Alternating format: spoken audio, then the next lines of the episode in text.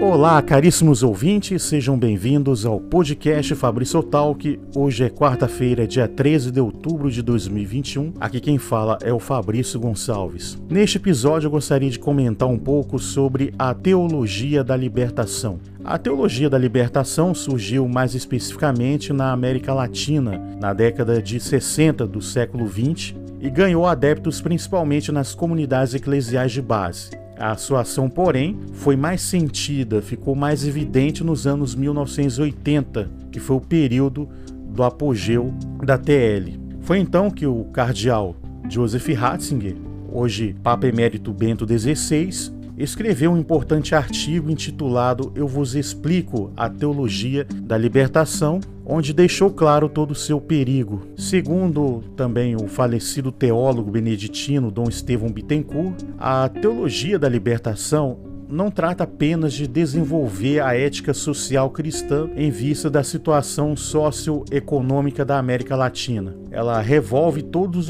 todas as concepções do cristianismo: doutrina da fé, constituição da igreja, liturgia, catequese, opções morais, etc. Ou seja, a teologia da libertação faz uma reinterpretação do cristianismo a partir da ótica marxista a teologia da libertação faz, ou melhor, é uma nova versão do cristianismo, segundo o raciocínio do teólogo protestante Rudolf Bultmann, e do marxismo usando a seu modo uma linguagem teológica e até dogmática pertencente ao patrimônio da igreja, investindo-se até de uma certa mística para disfarçar os seus erros. Muito bem, para entender melhor sobre a teologia da libertação, eu recomendo a leitura do artigo Eu vos explico a teologia da libertação, do cardeal Ratzinger, e também o livro Teologia da Libertação, organizado pelo professor Felipe Aquino. A obra é uma selecionada coletânea de trabalhos que tratam com profundidade sobre a matéria. Então, é, ficam aí essas duas indicações o artigo do Cardeal Ratzinger e o livro Teologia da Libertação, do professor Felipe Aquino. O fato é que a teologia da libertação causou enormes prejuízos para a Igreja Católica no Brasil, porque desfigurou a mensagem do Evangelho.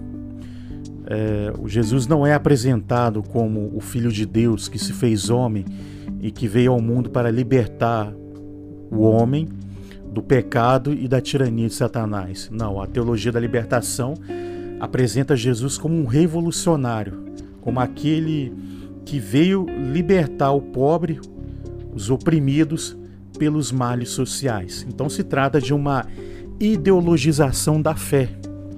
E a teologia da libertação ela é materialista, porque nega a ação de Deus, os milagres e reduz tudo a um, um mero é, uma mera, mera luta social.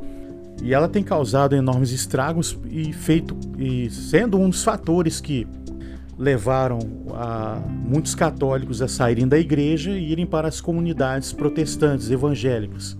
Então, sem dúvida, a teologia da libertação ela se mostrou um grande perigo nos anos 1980, mas também continua sendo um grande mal presente em muitas paróquias e até mesmo dioceses. É lamentável que até hoje tem sacerdotes, padres e até mesmo bispos que, ao invés de recorrerem à doutrina social da igreja, preferem ir pelo caminho do marxismo. E diga-se de passagem que o ex-presidente Luiz Inácio Lula da Silva, o qual prefiro chamar de ex-presidiário Lula, ele é fruto da teologia da libertação por meio das comunidades eclesiais de base. Ele mesmo diz isso, aquela famosa conversa no jatinho. Procura no YouTube Lula e as comunidades eclesiais de base e você vai ouvir a declaração dele. Então, a teologia da libertação, embora esteja enfraquecida nos últimos anos, continua sendo uma ameaça para os fiéis católicos, principalmente para as pessoas mais simples, porque ela se apresenta como algo maravilhoso, com um discurso de ajudar os pobres, de solidariedade, fraternidade, mas por dentro contém um veneno satânico e muitos foram envenenados por essa ideologia disfarçada de teologia cristã. Então é isso, pessoal. Compartilhe este programa, divulgue para mais pessoas. Em breve eu estarei de volta. Um grande abraço e fiquem com Deus.